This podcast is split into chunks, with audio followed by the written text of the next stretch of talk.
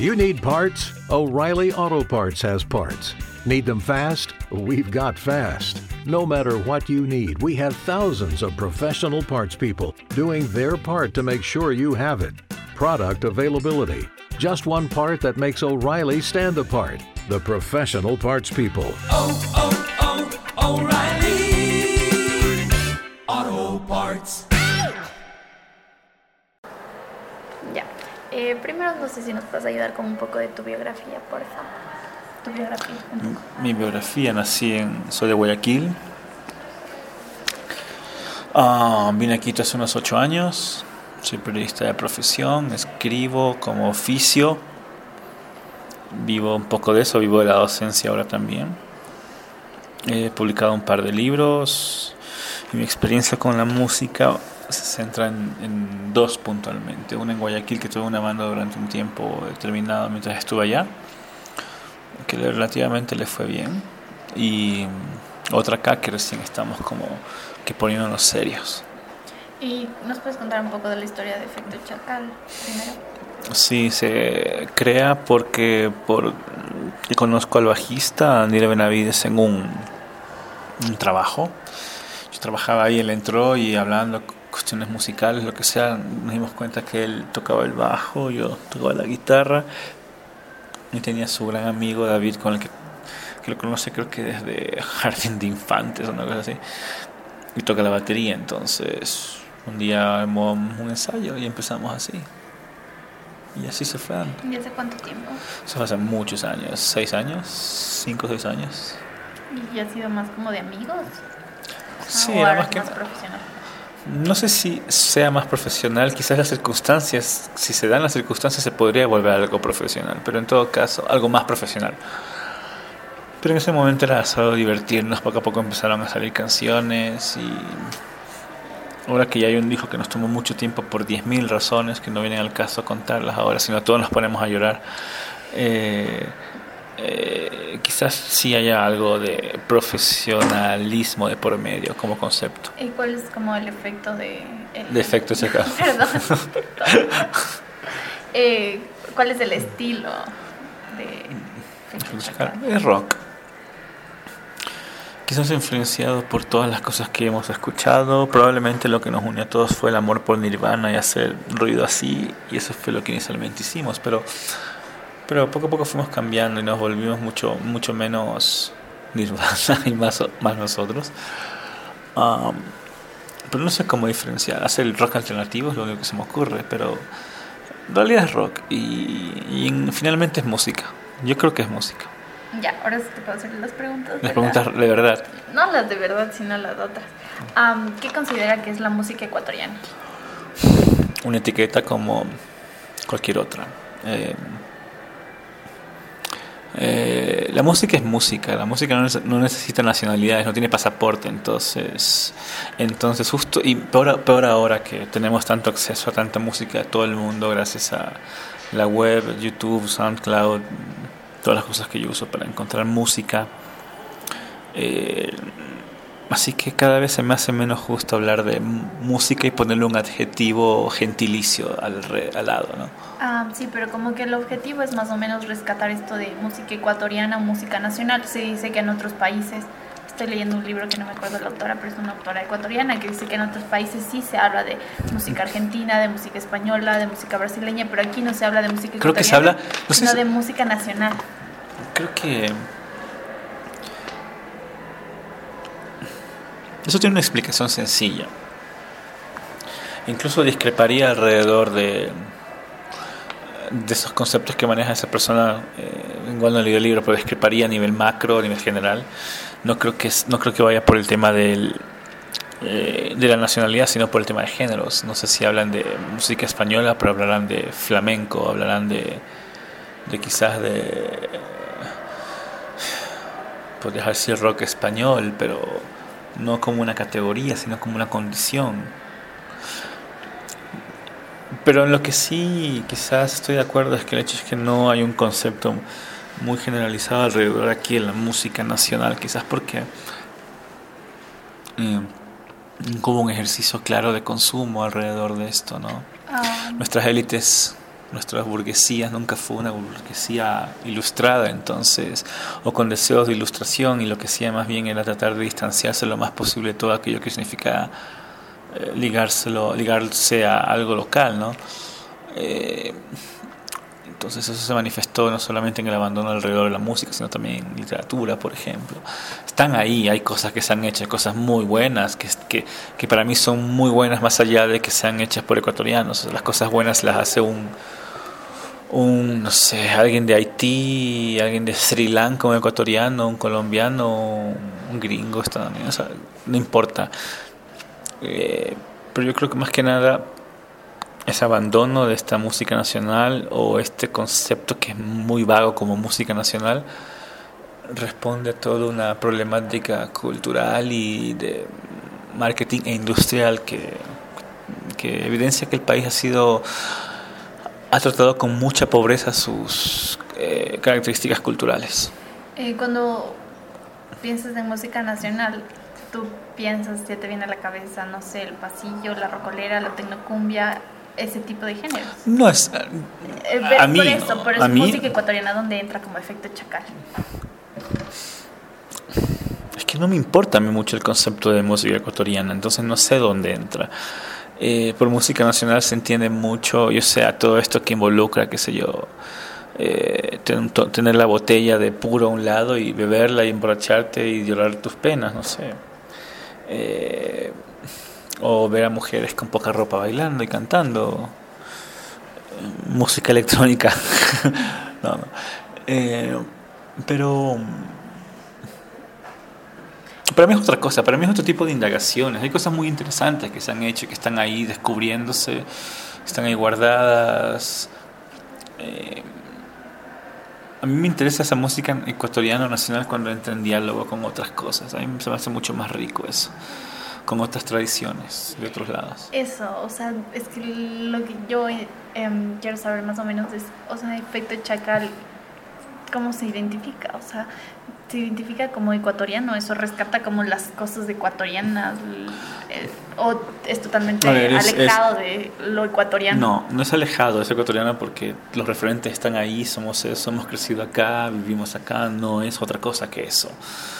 Eh, No puede ser no ecuatoriano, es inevitable. O sea, a lo que voy es que ese gentilicio es inevitable en la música. Y como es inevitable, no determina nada. ¿ya?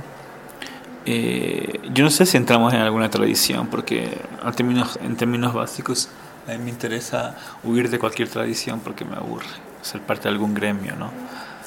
Entonces, y es, la tradición también es parte de un gremio, o, o mejor dicho, involucra la existencia de un gremio. Mm, Pero eso no significa que no considere que haya cosas muy buenas. A lo que voy es en qué parte de la tradición está, y la respuesta es no lo sé, a lo mejor no está, pero evidentemente está. Y quizás esa contradicción o esa paradoja en lo que digo tiene que ver con el hecho de que quizás para el efecto chacal no es tan importante eso. Y quizás estoy tomando el nombre de la banda al decir eso. Quizás para David y para Daniel sí hay algo de eso porque ellos están muy ellos están metidos en un tipo de tradición del rock hecho aquí en Quito, de lo cual yo no soy parte, no he sido parte, no crecí con eso, entonces ellos sí. Y eh, por muchas relaciones, por el hermano de Daniel que ha tocado en muchas bandas y es un músico reconocido de acá como como eh, como como- se llama Andrés Benavides entonces que produjo nuestro disco entonces quizás ellos tienen una tradición mucho más ligada a lo- lo- a lo- al, al rock de acá de Quito que la que yo puedo tener Eh, eso, o sea, justo eso te quería preguntar. Eh, o sea, el rock no es como que surgió aquí en Ecuador, pero crees como que ya se ha ecuatorianizado. El rock ha adquirido, el rock es como la Coca-Cola, ¿no? Llegó y está en todos lados y en cada lugar tiene su particularidad. ¿Y cómo cuál es la particularidad Ay. El idioma es uno de ellos, es una de ellas, perdón. Eh, no tanto el idioma, sino más bien el uso de cómo usamos las palabras a nivel estilístico, diría yo. Eh, y ya, no. no eh,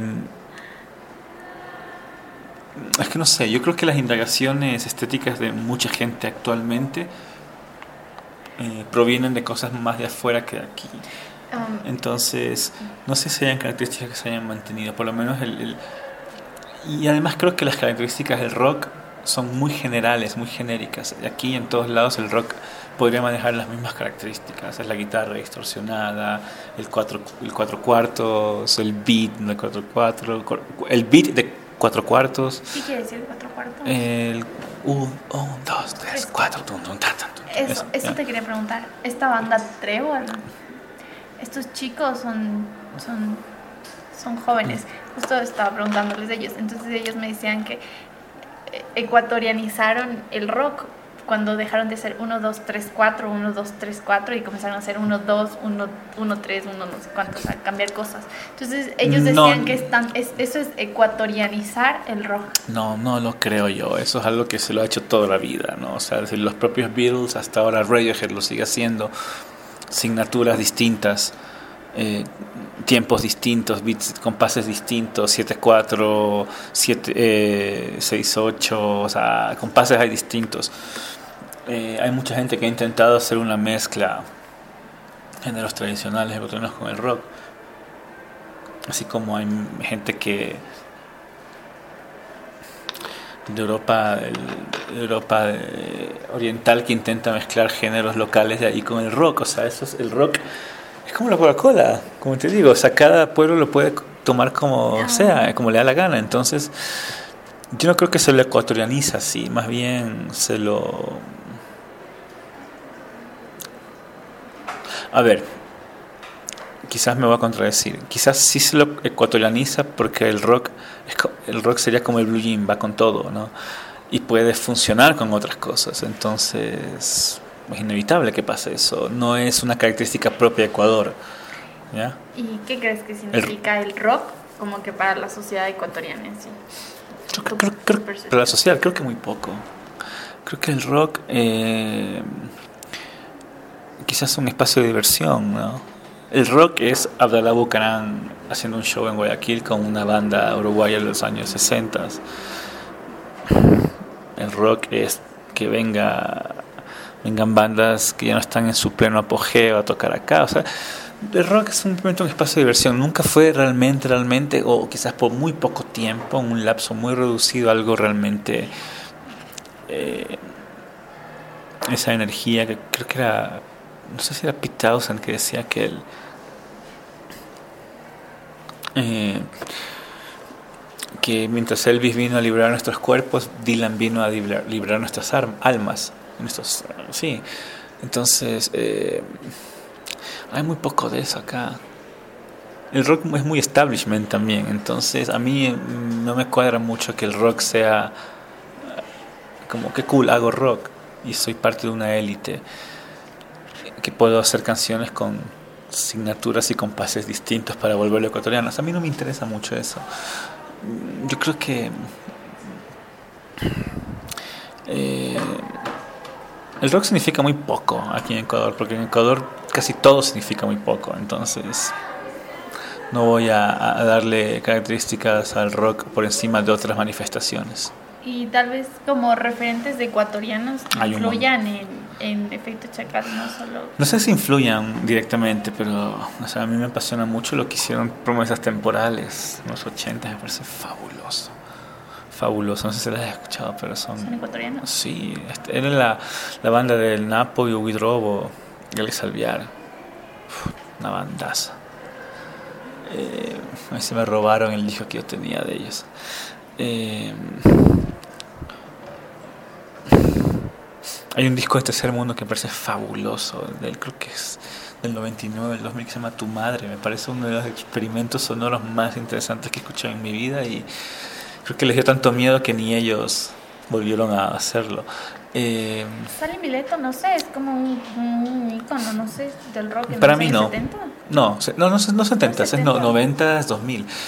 Eh, 70 dijo el Sally Mileto. Bueno, desconozco el dato exacto. pero No, él no dijo 70s. 70. Porque dijo el que de era- Sale Milito te dijo 70. ¿Con Porque quién hablaste con el.? A ver, el chico que es el, el, el cantante de Trébol es el mejor amigo del hijo del baterista de, De Sally Ligor. Ligor y Casa. Sí, No, este casa. Este puede ser 80s y 90s, pero, 70. Ya están viejitos.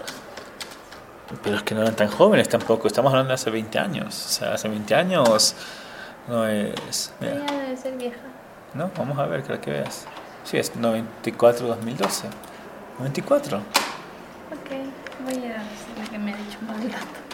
Hasta, hasta los. Hasta, hasta, mira, parte de ese. de ese- eh, creo que ese, ese dato eh, errado no es porque sea Gil o algo así, sino porque es parte de este. es- Este digo, el rock no significa nada. Tú mismo te vas inventando tus propias. tu propio pasado, tu propia historia. Entonces, ¿tú crees que la, el- la música ecuatoriana no tiene identidad? O sea, no es como... No, todo, Cualquier cosa. todo tiene identidad, aunque no exista, aunque no sea evidente, quiero decir. Eh, pero yo no podría hablar de una... una mm, no sé. Te escuchas... eh, no sé, tú escuchas grupos de tecnocumbia de aquí y escuchas los mismos grupos de tecnocumbia de Perú y de Colombia, tienen la misma dinámica. Por algo, quizás en estas dinámicas unieron a la Tigresa del Oriente, a Wendy Zulka y a Belfin para hacer esta canción de Israel. Pero ya deja de ser ecuatoriano. El- No, a el- lo que voy el es que comparten, comparten tantos elementos en común, Pero por eso no hay es algo muy como- regional. Como, no hay como decir algo, esto es de ecuatoriano, como decir, no sé, el tango argentino. No sé si me viene No, evidentemente tenemos, No el, tenemos el pasillo, tenemos el, ahí Pero el pasillo no es. San Juanito. El pasillo no es ecuatoriano. Yo sé que nosotros pero tenemos eso interiorizado nosotros como tal. Eh, y claro, hay un montón de cosas. Casi siempre todos tienen que ver con música triste para, para lanzarte del balcón y ya. Eh, acordes menores, eh, compases de tres cuartos o de dos cuartos, no sé. Eh, hay mucho de eso, pero yo no me atrevería a decir si hay algo ecuatoriano. Hay algo ecuatoriano en, en la medida en que hay historia y hay documentación sobre eso. El dúo Ecuador es ecuatoriano y el gran mérito de haber sido a grabar a Estados Unidos, este, eh, hacer la primera grabación en Estados Unidos, JJ es ecuatoriano porque es música ecuatoriana porque él es de acá y lo que hacía, no sé, no creo quizás no haya nada más, no, hay- no haya nada más ecuatoriano que llenarte de hijos, no sé. Eh, eh, pero en todo caso, yo no podría decir que hay algo en particular. Y quizás porque yo no lo puedo decir, trato tampoco de buscarlo y de, y de ser parte de. O sea, soy parte de porque es inevitable, pero no me. Y como es inevitable, no puedo hacer algo para no serlo o para hacerlo. Simplemente es. No sé si me explico. Sí, súper filósofo eres. No, no. Está bien, gracias. Te algo, no me, me puedes decir qué es lo que haces en la banda, me olvidé de preguntarte. Ah, claro, toco la guitarra, canto y escribo las letras y compongo las canciones, eh, algunas solo y otras con el resto de la banda. Y las letras eh, hablan generalmente de, De nada en particular. Eh, si hay algo que me gusta de la música es la posibilidad de no pensar. Para mí no es un acto de reflexión, o sea, no pienso. Simplemente me dejo llevar por el sonido. Y casi siempre las letras tienen que ver con el sonido de la melodía. Entonces, si cuando estoy tarareando algo digo, eh, tiranara, o sea, ya qué sé yo, mm, se me ocurre que eso puede significar queda nada. O sea, entonces pongo queda nada aunque no tenga nada que ver con. Eso no, no, las letras no tienen. quizás dicen algo a nivel inconsciente y si me pongo a analizar hay algo de eso, pero a nivel muy consciente, mi ejercicio es no pensar, así que que no tenga sentido como decía Kurt Cobain, ¿no? la, música es, la música es lo primero, las letras son secundarias. Yo creo eso. Gracias. Salud.